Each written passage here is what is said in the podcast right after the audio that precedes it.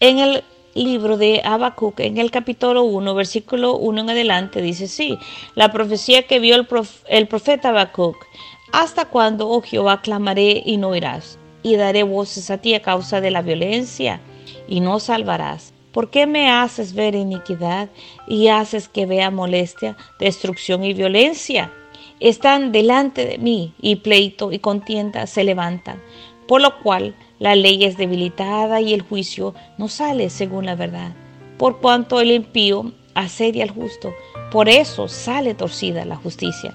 Vemos a un profeta clamándole al Señor, porque el pueblo de Israel se estaba desviando del propósito del Señor. Y vemos conforme la palabra del Señor cuando le dice, ¿hasta cuándo, oh Jehová? ¿Verdad? Vemos que el profeta Habacuc ya había dirigido este clamor delante del Señor y estaba esperando respuesta, ¿verdad? Porque dice, ¿por qué tengo que estar viendo tanta iniquidad, tanta destrucción, tanta violencia, tanta cosa que se levanta en contra de tu pueblo y tú no haces justicia?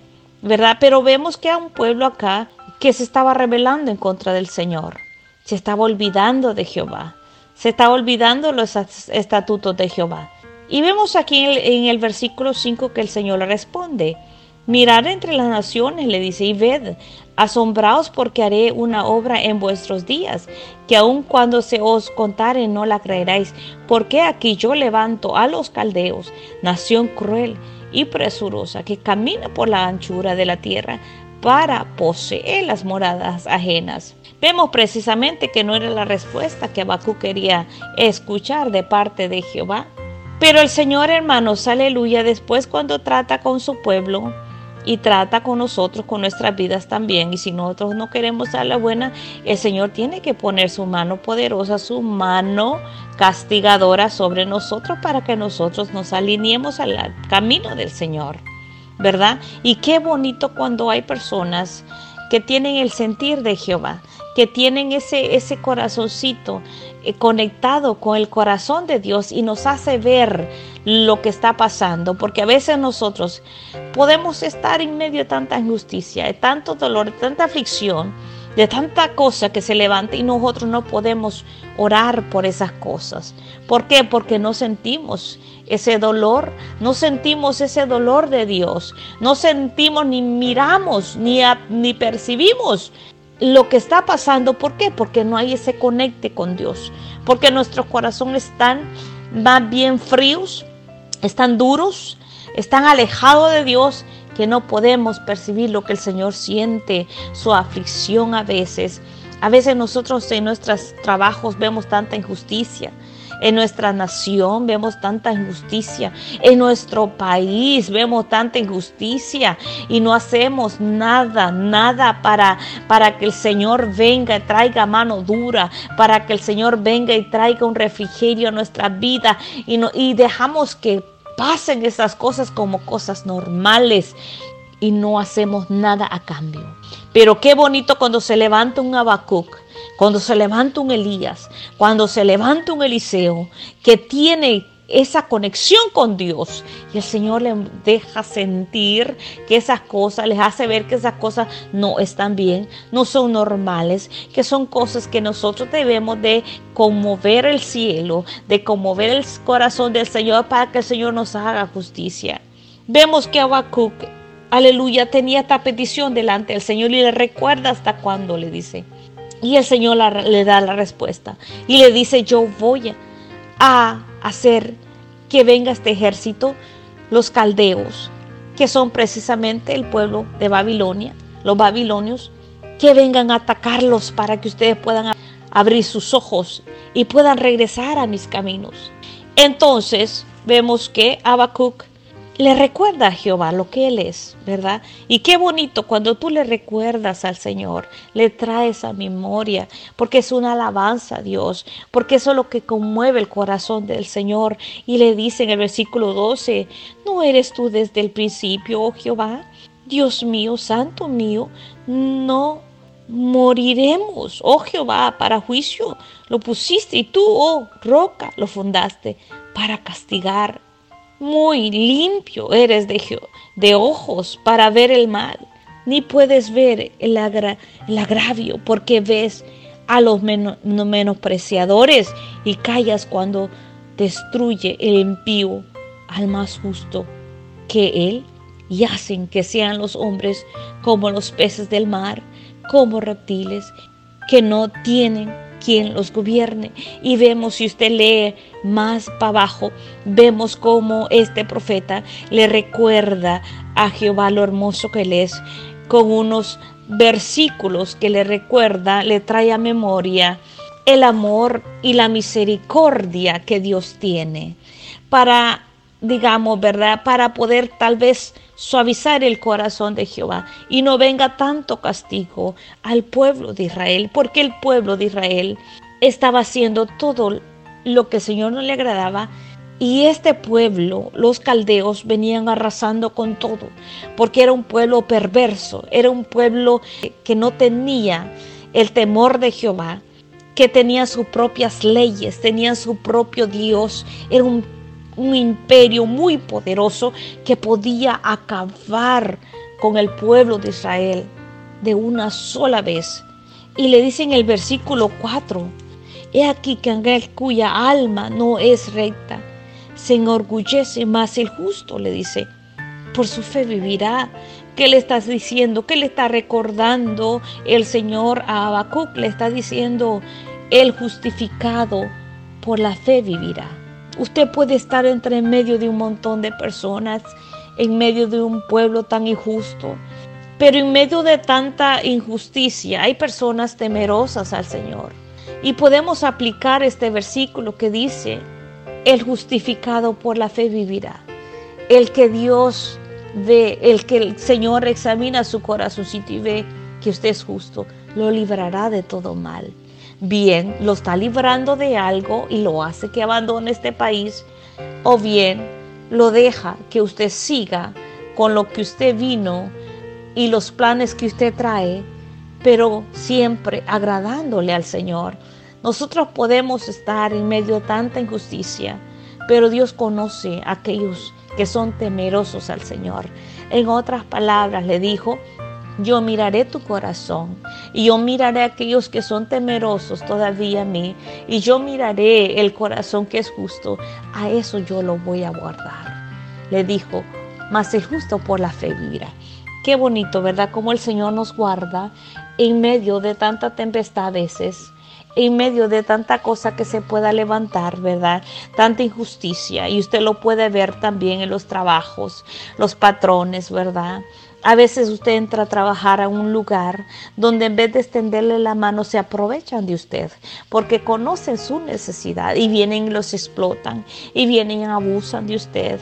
Usted es mal pagado en, en ciertos lugares en vez de extenderle la mano porque se enriquecen haciendo injusticia en contra de aquellos que no tienen voz, en contra de aquellos que no pueden defenderse. Y vemos por qué aquí en el capítulo 2, porque el Señor va a destruir a los caldeos, ¿verdad? En el capítulo 2, en el 9, en adelante vemos los ayes que hay y vemos que son siete ayes, ¿verdad? Y vemos por qué el Señor trae destrucción no solamente al pueblo de Israel, sino que al pueblo, a los caldeos, porque el Señor va a destruir a los caldeos porque ellos están haciendo muchas injusticias también ¿Por qué? Porque a veces nosotros, hermanos, estamos esperando que Dios nos defienda. Hay tantas injusticias que tal vez nos hacen, que tal vez recibimos, y nosotros como cristianos esperamos, ¿verdad? Que Dios nos defiende. Y es por eso, ¿verdad? Que nosotros cuando vemos estas cosas tenemos que ir de rodillas, ¿verdad? Para que el Señor nos haga justicia. Porque si el Señor no nos hace justicia, estas cosas seguirán, hermanos, y seguirán. Es como los crímenes que hay en nuestros países. Es como, ¿verdad? Tanta cosa que se levanta en los países y el pueblo de Dios sigue dormido. Pero qué bonito cuando el Señor trae un despertar a un hombre. vemos a Habacuc aquí, en este clamor, mire cómo el Señor trajo alineamiento al pueblo de Israel y cómo vemos que el Señor trajo juicio contra los caldeos. Si usted mira los ayes que hay, Dios viene en contra de aquellas personas que son injustas. Dios trae justicia a sus hijos.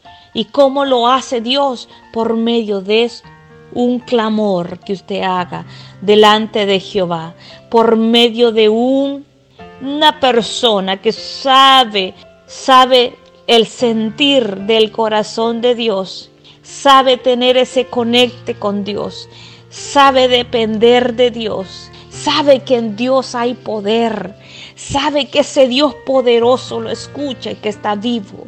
Eso es lo que Dios anda buscando.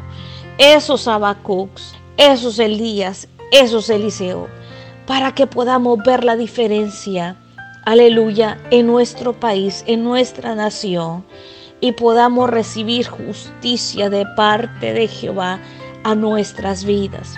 Vemos en el capítulo 3 una oración muy diferente a la que el Señor, a la que Habacuc, perdón, hizo en el principio. Vemos un Habacuc ya renovado y le dice en el versículo 2, Oh Jehová, he oído tu palabra y temí, oh Jehová, aviva tu obra en medio de los tiempos, hazla conocer en la ira, acuérdate de la misericordia. ¿Qué le quiso decir el profeta Habacuc? Recordar a Jehová. Le recordó, Señor, aviva tu obra en medio de los tiempos. Le dijo, Señor, regrésanos al primer amor. Regrésanos al conocimiento que nosotros hemos olvidado de ti. Regrésanos a conocer, a vivir ese momento que vivimos antes contigo, que nos hemos olvidado de ti. Trae a memoria lo grande que eres, Señor. Tráenos, atráenos a ti. Alíñanos a tu propósito. Alíñanos a tu verdad. Una vez más le dijo, aviva tu obra en medio de los tiempos, porque el pueblo de Israel estaba siendo desviados con otros caminos que el Señor no le agradaba. Tuvo que haber un hombre de Dios que se levantara. Tuvo que haber un hombre de Dios que pudiera ver lo que estaba pasando. Tuvo que Dios poner en el corazón de Habacuc hacer este clamor para que el pueblo de Israel pudiera alinearse al camino de Jehová. Vemos que los caldeos venían arrasando con todo. Y dice el versículo 17, aunque la higuera no florezca, ni en las vides haya fruto, aunque falte el producto del olivo y los labrados no den mantenimiento y las ovejas sean quitadas de la majada y no haya vacas en los corrales, con todo yo me alegraré en Jehová y me gozaré en el Dios de mi salvación. Una oración con certeza, ¿quién era Jehová? ¿Verdad? Podemos ver nosotros aleluya, el clamor y la respuesta de Jehová a Habacuc. Y podemos ver con certeza el Dios poderoso. Porque fueron, podemos ver, aleluya, que no solamente Habacuc se conformó con hacer esta oración, sino que también con recibir la respuesta. Porque Dios responde. Dios responde. ¿Verdad? Porque no solamente es de doblar rodillas y que Dios no conteste. Habacuc tuvo que hacer dos clamores muy profundos para que el Señor trajera respuesta y el Señor le trajo dos respuestas según los clamores que Habacuc había hecho. Esperemos en Jehová, esperemos la respuesta, esperemos que ese Dios vivo nos responda cada vez que nos le clamemos. Tenemos el ejemplo en estos profetas de cómo Dios escucha y responde al clamor de su pueblo. Dios es el mismo ahora, el mismo Dios de Habacuc, de Elías, de Eliseo, de Jeremías, de Isaías. Es el mismo Dios que responde ahora. Solamente tienen que haber corazones disponibles. Solamente tienen que haber corazones como los corazones de estos grandes profetas que sabían quién era su Dios, que sabían doblar rodillas ante su Dios y no se mantenían, aleluya, en una duda, en que a ver si me va a responder no. En el capítulo 2 lo podemos ver. Me mantendré alerta, dice el profeta Habacuc. Me apostaré en los terraplenes, estaré pendiente de lo que me diga, de su respuesta a mi clamor. Habacuc se aferraba a esa respuesta y le dijo, no me levantaré de aquí si, sin que tú me hayas contestado. Qué difícil, ¿verdad? Es amoldarnos a lo que Dios quiere, ¿verdad? A esperar a esa respuesta. Qué difícil es esperar en Dios. Pero los que tenemos el conocimiento y sabemos quién es nuestro Dios, esperamos en Él en todo tiempo. Porque Dios responde a la necesidad de su pueblo. Dios está atento al clamor de los justos, al clamor de aquellos que claman de Él de todo corazón. Y Dios escuchó a Habacuc y trajo juicio. Trajo juicio contra el pueblo de Israel. Trajo juicio contra los caldeos. Y vemos que Habacuc pudo tener la victoria sobre este clamor. Pudo conocer más a profundidad al Dios que le clamaba. Vemos la oración en el capítulo 3 y le estaba diciendo, Jehová, yo conozco quién eres, pero mi fe está en ti, aunque me falte todo. Pero yo no te dejaré. Aunque no tenga alimento, yo seguiré confiando en ti, en ese Dios vivo que yo conozco. Sigamos confiando en ese Dios poderoso. Sigamos confiando que Dios trae respuesta. Sigamos confiando que Dios es nuestro ayudador, que Dios nos va a salvar, que Dios va a acudir a nuestro llamado que Dios va a traer justicia a nuestro dolor, a lo que estamos viendo, a lo que estamos pasando. Si las cosas no las vemos como tienen que verse, necesitamos doblar rodillas. Necesitamos tener estos corazones como estos profetas. Pueblo de Dios, alíñate al camino del Señor antes que el Señor traiga destrucción a tu vida y tengas que verte en una obligación de estar clamando al Señor, porque a veces no queremos a la buena. Tú puedes escoger a la buena o a la mala, pero cuando Dios te llama y te dice quiero que me busque, búscalo, porque si no el Señor va a traer algo por el cual tú lo vas a buscar, ya sea a la buena o a la mala. Bendiciones.